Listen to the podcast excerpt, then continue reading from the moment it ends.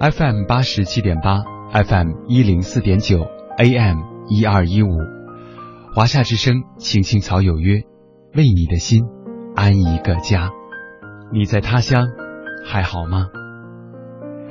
收音机前的听众朋友，草家的家人们，大家晚上好。你耳边响起的这串声音，来自北京市西城区复兴门外大街二号，中央人民广播电台五层直播间。华夏之声，青青草有约，我是李岩。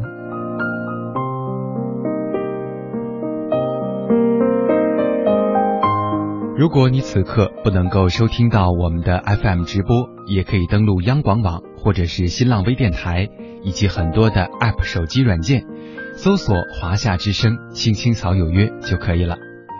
当然，如果你想和我们取得互动的话，也欢迎你登录新浪微博，搜索“青青草有约”，记得加蓝色 V 字的才是我们的节目。还有一种互动的方式是微信平台，搜索公众号“乐西”，快乐的乐，珍惜的惜，关注这个账号，也同样可以获得和我们互动的机会。当然，还可以听到往日的节目录音。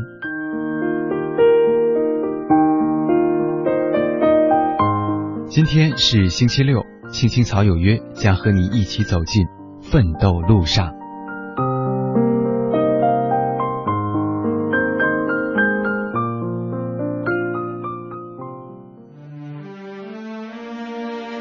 整理行装，插上梦想的翅膀，用每一滴汗水凝结成勇气与力量，引领你到想去的地方。青青草有约，奋斗路上。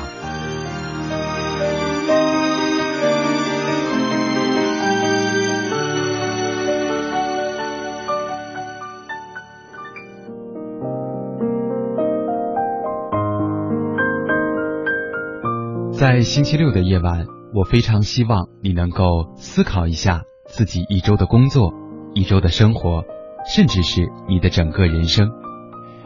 你是否背井离乡独自打拼？你是否不懈的努力却被人看低？你是否痛彻心扉却悄悄的流泪？你是否在梦想和现实面前对自己撒了一次又一次的谎？你是否在和青春说再见的时候才遇到了成长？你是否在孤单寂寞的夜里才理解了成长？你是否为理想四处碰壁的时候，才学会了成长？成长有很多的方式，成长的烦恼也有很多，因为成长是每个人一生的功课。今晚的奋斗路上，我们要一起分享的是：是什么促使我们成长？欢迎大家通过两种互动方式，讲出属于你的成长故事。因为在成长的路上，你并不孤单。Baby，为什么画在墙壁？妈咪，不是上也淘气，只空开的窗不见距离。Baby，嗯饭饭要放进嘴里。妈咪。是手也要吃东西，要不然小手也会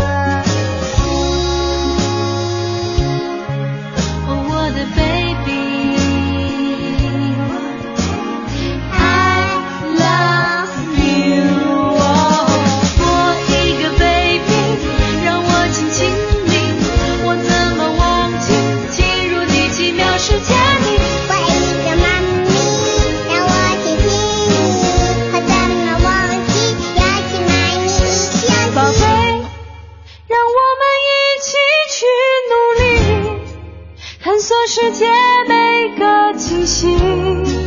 就让我们一起感知成长的神奇。我一个 baby，让我亲亲你，我怎么忘记进入你奇妙世界里？我一个妈咪，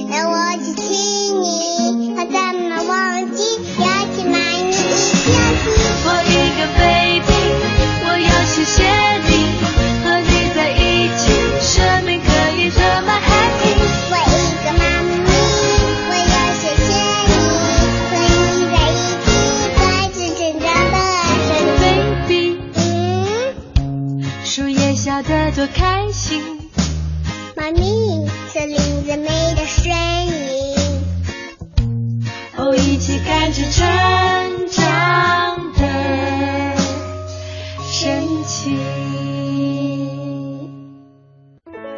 有一个孩子独自在外打拼，有成功的喜悦，也有更多奋斗的艰辛。可是，一直以来，在前进的道路中，面对困难，他始终选择微笑，去坚强面对，因为在他的背后有一个温暖的家。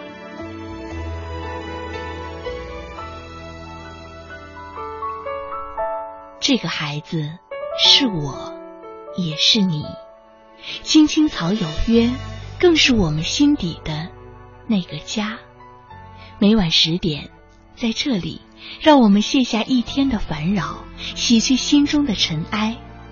明天，我们一起轻松启程。话不停在吵，老板不停的闹，总逃不开工作表，做完了又来了，怎样也甩不掉。回家感觉真好，别管世俗纷扰。把一整天的面罩、忙和累的大脑都往热水里泡，让每一颗细胞忘掉烦恼。我的家就是我的城堡，每一砖一瓦用爱创造，家里人的微笑是我的财宝。等回家才知道自己真的重要，双手能为家人而粗糙，多么荣耀，那么骄傲。你为我把饭烧，我为你打扫，我回家的感觉实在真的太好。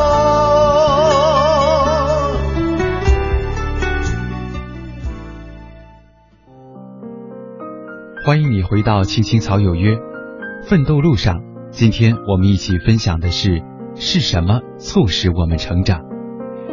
接下来的时间，我们一起来分享今天的第一篇故事，名字叫做《在失败中成长》，作者一只特立独行的猫。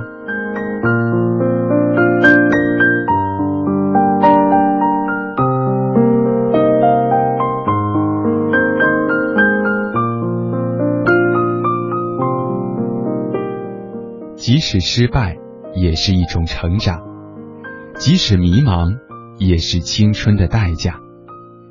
前几天收拾东西，从柜子里掉出来一摞汇款单。汇款单用区别针别着一百多张，最上面的一张用钢笔写着“这就是成长啊”，下面签着我和一个叫莉莉的女孩的名字。我坐在地上，翻着每一张汇款单，一张张的看着。那是我大三第一次正式实习，和一个叫莉莉的实习生一组。我们从来没有填写过汇款单，里面的很多要求我们都不知道，比如说数字要用中文大写，每个字之间不能有空隙等等。越是严格，就越会紧张。然后我们写一个错一个，写了一百多张才写好那么几个人。记得当时老板拿着一摞废掉的汇款单跟我们说。保存起来吧，五年之后再翻出来看看，这就是你们的成长。我保存了下来，我和丽丽一起做了六个月的实习工作，一起去吃便宜的午餐，一起写一份文案和策划，一起战战兢兢的去财务部领一千二百元的工资。那个时候，我每天要坐两个小时公交车上班。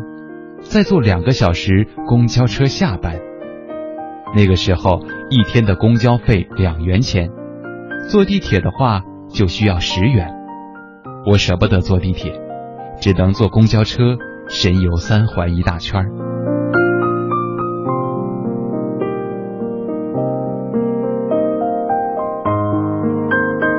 莉是外地高校的学生，实习期间住在当时的朋友家里。在北京的胡同平房里，朋友和父母住在一起。她不怎么习惯平房，也不习惯对方的父母，做什么事情都是小心翼翼的。相比我的路途遥远，她的寄人篱下更让人觉得难受。那个时候，我们对未来没有什么明确的打算。他在学 GRE，考托福，想去美国读研究生。我在想，是留在这家公司转正，还是申请一家更好的公司去实习？我清楚的记得，我们都不知道未来，但是谁都不迷茫。我们在一起度过了那段实习的所有时间，然后彼此离开。我去了一家更大的公司继续实习，他真的考上了美国研究生。再后来。我毕业找到了梦想中的工作，莉莉在美国读完研究生，留在纽约工作。有一次，她跟我谈起她梦想中的公司，要求必须先不带薪实习九个月。我大呼：“这哪是实习，分明就是生存大考验！你是在纽约呀！”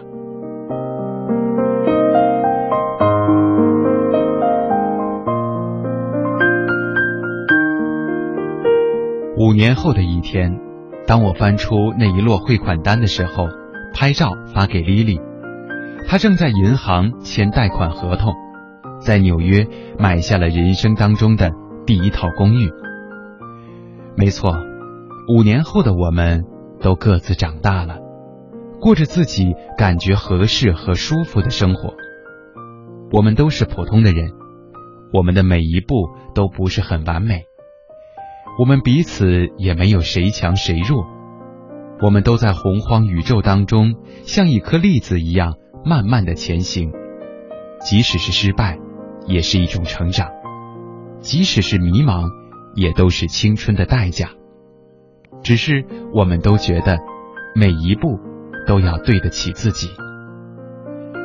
经常有人对我说，他找了个工作，老板给出什么样的待遇？他觉得不公平，亲爱的朋友，我不知道这份工作值不值得你去做，我只能说说我自己。第一份社会实践，一天三十块钱，拖了半年才付款，其实一共也就几百块。第一份实习，两个月一共七百块，连纳税的起征点都不够。第一份工作，人人羡慕的大公司。起薪三千块，我周围也有很多的牛人，有的人毕业进了高大上的咨询公司和投行，有的还没毕业就创业了，一天就能赚十几万。有的人随便学学就能 GRE 考高分，拿着奖学金去美国。但这些都不是我，他们都只是我身边最亮眼的那些光芒。我抬头看看他们，再看看我自己，除了低头努力，真的说不出什么。我不知道怎么去考虑自己做某个事情值还是不值，我只知道以自己的背景和底子，想要得到自己梦想中的东西。就要一步一步的去做，无论是工作还是生活，是爱情还是婚姻。有句话是这么说的：根本没有正确的选择，我们只不过是要努力奋斗，使当初的选择变得正确。我想，成长就是这样吧。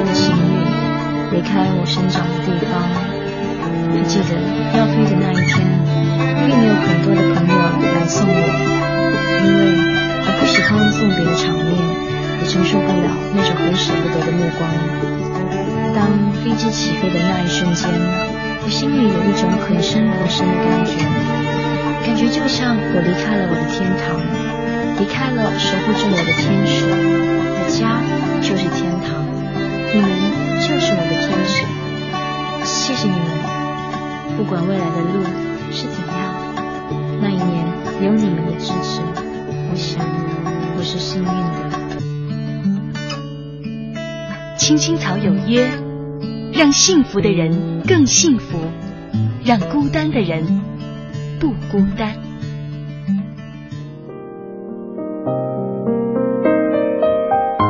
华夏之声，青青草有约，欢迎你的继续聆听和陪伴。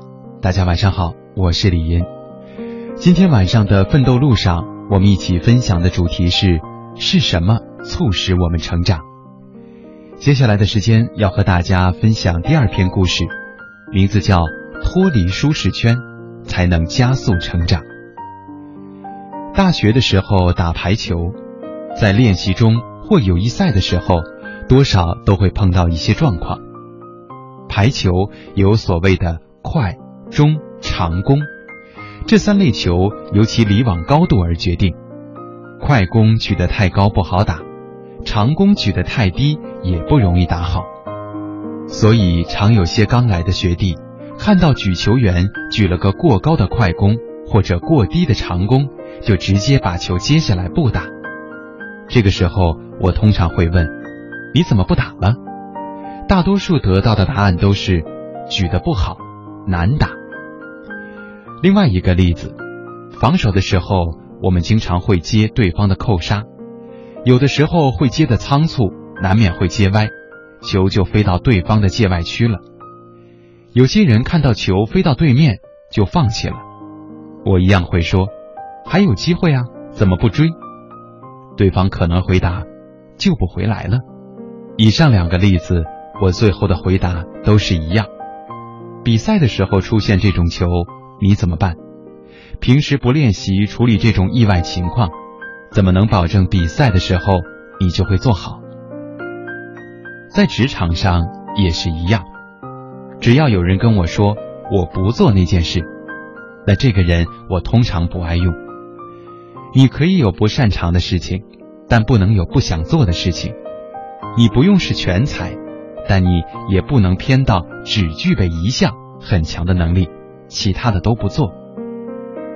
有些人总说，我不会教人，也不用别人帮我，我自己可以把事情处理好。我不想跟客户接触，不用报告的工作最好等等。这种人，我习惯的称他们是总待在舒适圈中。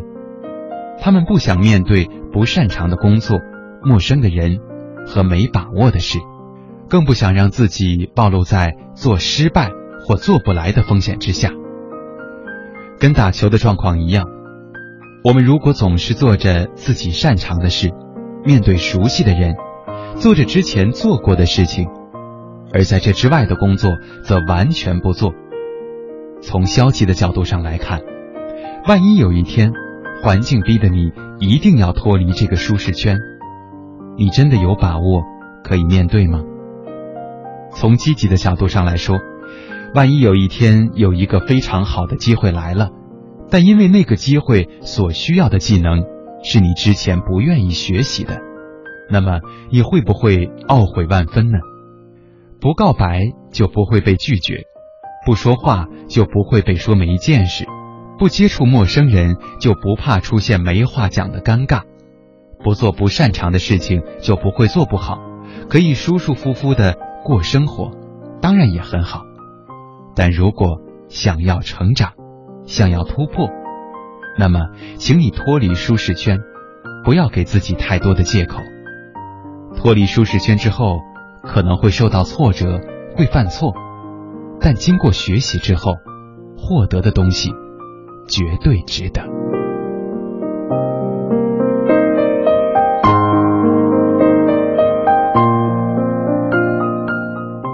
生命就是一部情书，期待你细心的阅读。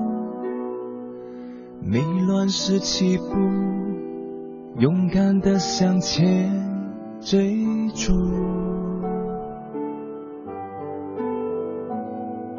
生命也是脚下的路，起落迂回都要继续。失去了保护，才可以迈向成熟。离开曾经靠依过的大树，放开一切包袱，要义无反顾。每个错误，在生命的画图写下一笔领悟，好好的记住。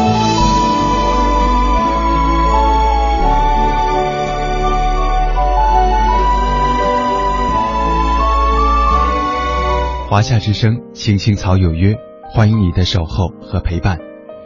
大家晚上好，我是李嫣。今天晚上的奋斗路上，我们一起分享的主题是：是什么促使我们成长？在节目的前半时段，我们一起和大家分享了两篇故事，由此也让我想起了尼采的一番话：没有岩石的阻挡，怎能激起美丽的浪花？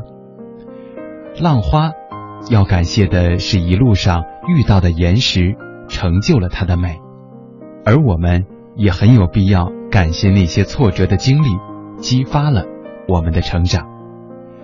所以在节目的下半段一开始，首先要和大家分享的这个故事，名字叫做《平生尝尽，全在挫折》。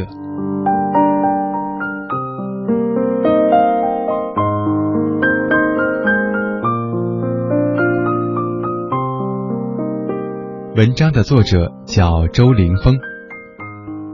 那个时节，我刚开始工作，不乏激情，活儿干得也很漂亮。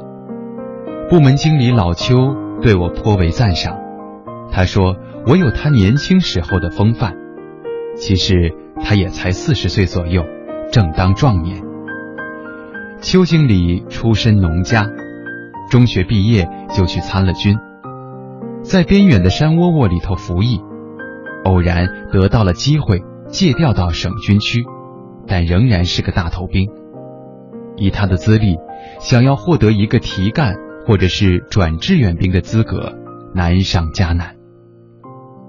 眼看复员的日期一天天临近，老邱心急如焚。他当年参军入伍，就是为了寻求更好的发展机遇。如果就这样回家，所谓实现梦想，也就无从谈起了。如果是别人遇到这样的情况，多半会打退堂鼓，或者是挖空心思寻求捷径。老邱却没有这样的条件，他唯一能够依靠的，是自己的勤劳和细致。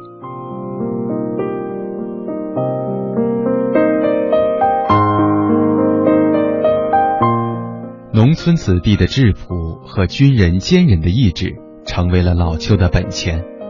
他在出勤之余，主动做起了服务工作，每天早起一个小时，将整栋大楼里里外外打扫得一尘不染，就连首长办公桌上的每个茶杯也清洗得干干净净，并且沏满清茶。没有人要求老邱这样做。也没有人在老邱自觉做完这一切之后，当面给个承诺。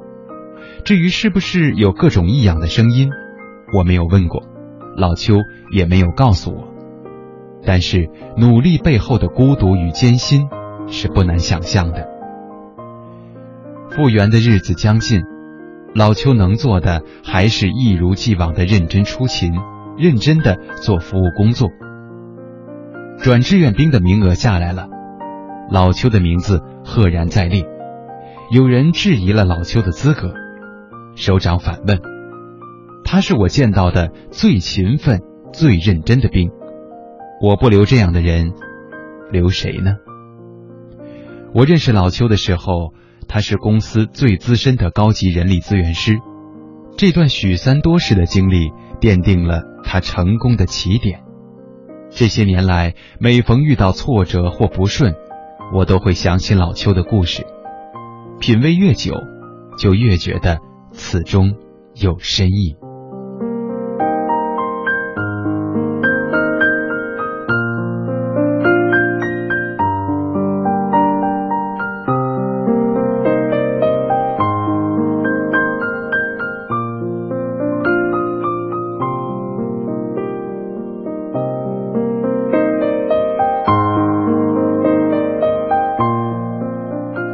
还有一位同事，同样让我钦佩不已。那个时候我刚到电视台不久，接到的任务有些棘手，要去拜访的是一位谦逊的老先生。他平时深居简出，几乎不和媒体打交道，自然也就不便接受采访。截稿期日已临近，仍然是无法联系得上。我最后只能抱着试试看的心态。去老先生的工作单位堵人，一位热心的同事见我信心不足，自告奋勇的给我助阵。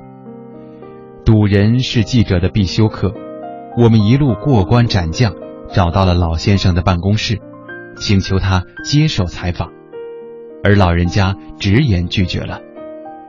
离开的时候，我分明感觉到，他勉强握住我的手，几乎是将我送出了门外。我很少遇到这样尴尬的场面，就在心里寻思其他的采访对象，并且很快做好了第二套方案。回头和同事商量，他头一扬，撂下一句话：“我们明天再去。”那阵子天气不好，接连着几天都是暴雨倾盆，我们淋得一身湿透的找上门去，得到的结果却半点暖意都没有。老先生要么出差在外，要么只在此山中云深不知处。找不到老先生，我们只好从上下四旁入手。我守在家里整理背景资料，同事负责现场蹲点。几天之后，资料收集齐备，老先生单位同仁也被同事磨了个遍。他们有的答应给我们递送采访提纲。有的还偷偷的把老先生的手机号码给了我们。终于，一个雨过天晴的下午，我们在老先生住处不远的一家咖啡馆，成功的约到了采访。和老先生谈话的时候，我们才发现，他很认真的看了我们的采访提纲，也知道了我们这几天堵人的经历。看来“功夫不负有心人”的说法，一点都不玄乎。完成采访之后，当我向这位坚韧不拔的同事表示感谢的时候，他又把头一扬。他说：“这算什么？以前采访一位著名学者，他拒绝了我十八次，我磨了他十九次，最后我们成了忘年交。”一本著作当中曾经说：“平生长进，全在挫折。”也许真想学点东西。收获一点经验，就应该直面逆境，不躲不闪。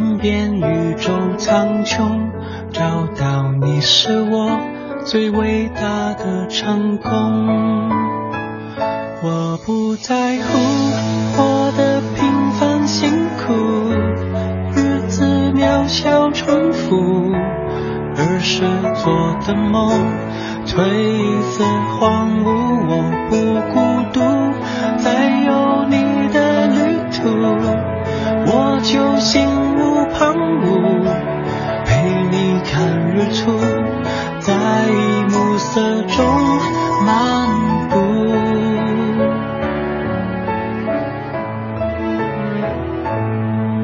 有时晴朗有时无常一辈子的天空。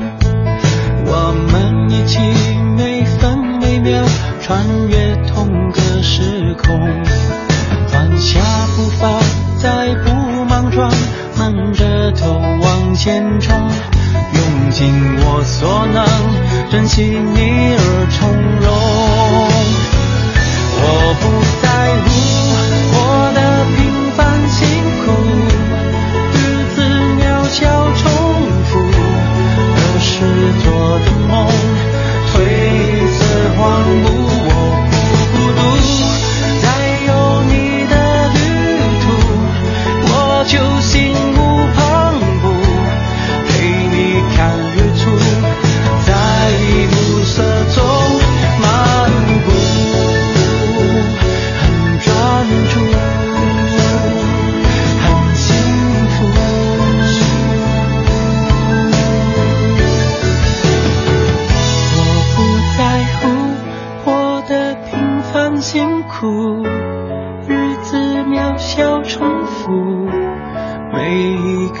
处都有感触，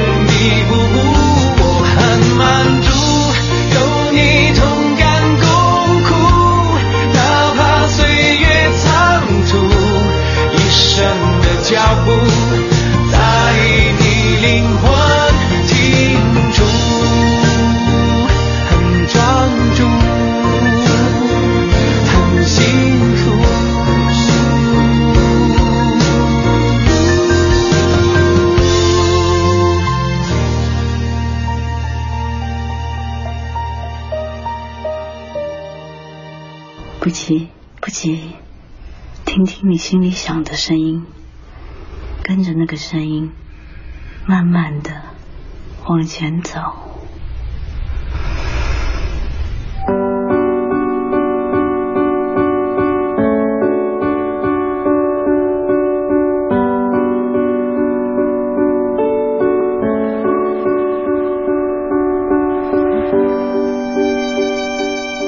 如今的你，还有梦想吗？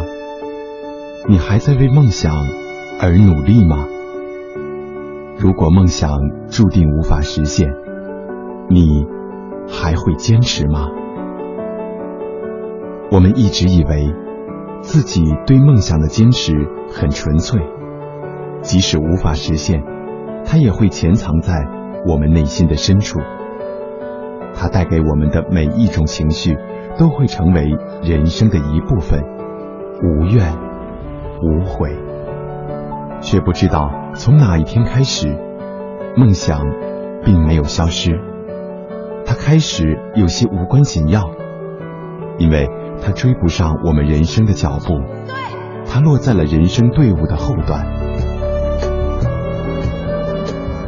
我们曾经以为蝴蝶飞不过沧海，是蝴蝶没有飞过沧海的勇气。多年以后，我们才发现，原来沧海之于蝴蝶，不是一片汪洋，而是心中迟来的等待。这等待经历时光的打磨，它曾藏在乌云之中，也曾躲在逆光的光晕里。它是我们心中最深处的召唤。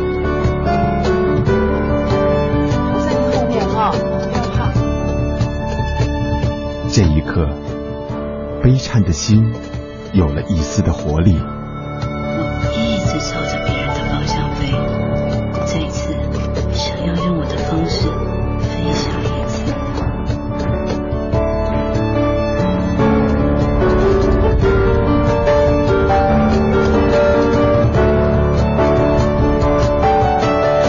在生命之中，谁都会遇到逆光的时刻，但是不要忘记那不过是换了一个角度而已。在坚持梦想的路上我们都该做到即使逆光也要飞翔。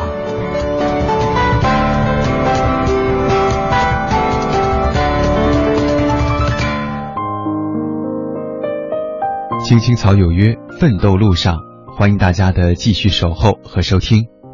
今天我们一起分享的主题是：是什么促使我们成长？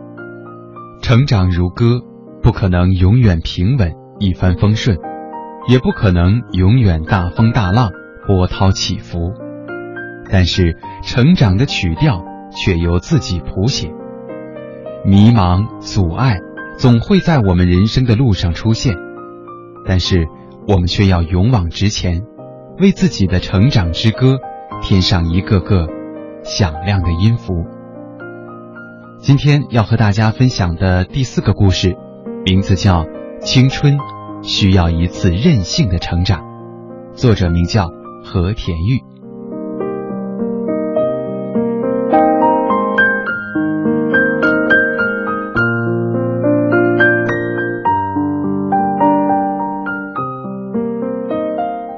清华大学工商企业管理硕士毕业的第二年，他辞掉了人人羡慕的企业主管工作，转身承包了家乡恩施的一千亩梯田花园。硕士生回家种地，无疑是魔怔了。他被亲朋好友斥责了一番，大家一致认为他应该去端那个金饭碗。他的母亲带着祈求的眼神说：“退一万步。”你真的厌倦了目前的工作，凭自己的条件完全可以换一份中意的工作，为什么非要回来种地呢？他态度坚定地说：“我还年轻，不想就这么早被朝九晚五的模式套牢，我想闯出一条自己的路。反正已经任性了，您就放手让我任性到底吧。”其实他规划好了自己以后的人生。胸有成竹之后，才辞职的。二零一二年的春节，他回到了老家，一个以种茶为生的小山村。郁郁葱葱的茶山，新鲜清甜的山果，清新纯净的空气，雾霭晴蓝的天气，茶山的一切都让他感觉到惬意和舒适。可是，当他和村支书聊起这些感受的时候，村支书却连连摇头叹息。原来村里人都靠种茶为生，可由于地势偏僻、交通不便，再加上宣传不到位，村子里的茶叶销路并不顺畅。赶上阴雨连绵，茶叶就会发霉。在支书的念叨声里，他眼前茶杯里的清香扑鼻而来。如此上好的茶叶，竟然卖不出去。那一刻，他萌生了帮助乡亲们打造品牌茶、创办产营销一体化企业的想法。也是从那时开始，那一片茶山和茶香，犹如世外桃源般，映在他的心里，挥之不去。他做的第一件事是去书店买来了厚厚一摞与茶有关的书。短短几个月。从种茶到加工销售，再到茶文化，他记满了很多的大笔记本。做好了充分的准备之后，他辞了职。尽管辞职之举一时激起千层浪，但他任性而坚定地走在自己的梦想之路上。他要立足家乡这片青山绿水，打造自己的茶叶品牌。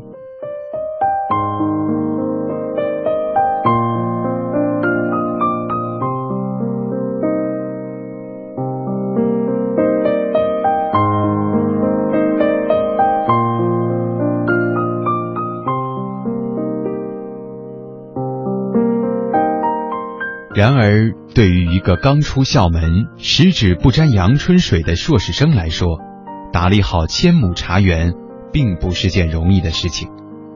刚接手茶园不久的春天，一场病虫害悄然袭来，让他在书本里学到的知识毫无用武之地。眼看着大片大片的茶林长势萎靡，他心急如焚。还好，村支书带来了几位有经验的茶农，帮他解决了难题。可是好景不长，他发现他的茶田生长过于缓慢。细究原因，原来是由于他坚持生产有机环保茶叶，而不施化肥的缘故，他坚持自己的生态理念，从内蒙古运来羊粪，经过发酵再施给茶园。他坚信，绿色的、生态的、有机的茶叶才有市场。那段时间，他日夜耗在茶园里。然而，尽管他早早打出了绿色有机环保茶的广告，可是来签订合同买茶的商家寥寥无几。那段时间是他最彷徨、迷茫、苦闷的时候。一天，他上网查询加工茶叶知识的时候，无意中点开的页面让他茅塞顿开。茶叶成熟的季节，他在网上开通了网上直营店，组建团队，开启了电商模式。由于他坚持用羊粪做有机肥，茶叶的口感、汤色都比施化肥的茶叶好很多。网店上线一年多，每天至少有两千人访问量，茶叶畅销全国各地。他的品牌店作为唯一的茶叶品牌店。入选了二零一五年的云梯计划，同时他和全国几家大型的有机食品超市达成了协议，他的茶叶进入到了全国几百家连锁店。一年下来，他收入突破了四百万元。二零一五年的年初，他的茶园和美国一家餐饮公司达成了一百万美元的风险投资协议，他的下一步目标。是申请国际有机茶认证，把他的品牌推向国际市场。在所有人都觉得不靠谱的任性当中，他成就了自己的精彩人生。面对人们的羡慕，他说：“青春需要一次坚定不移的任性生长，才能让日子活色生香，让生活五彩缤纷，才能找到。”闪闪发光的自己。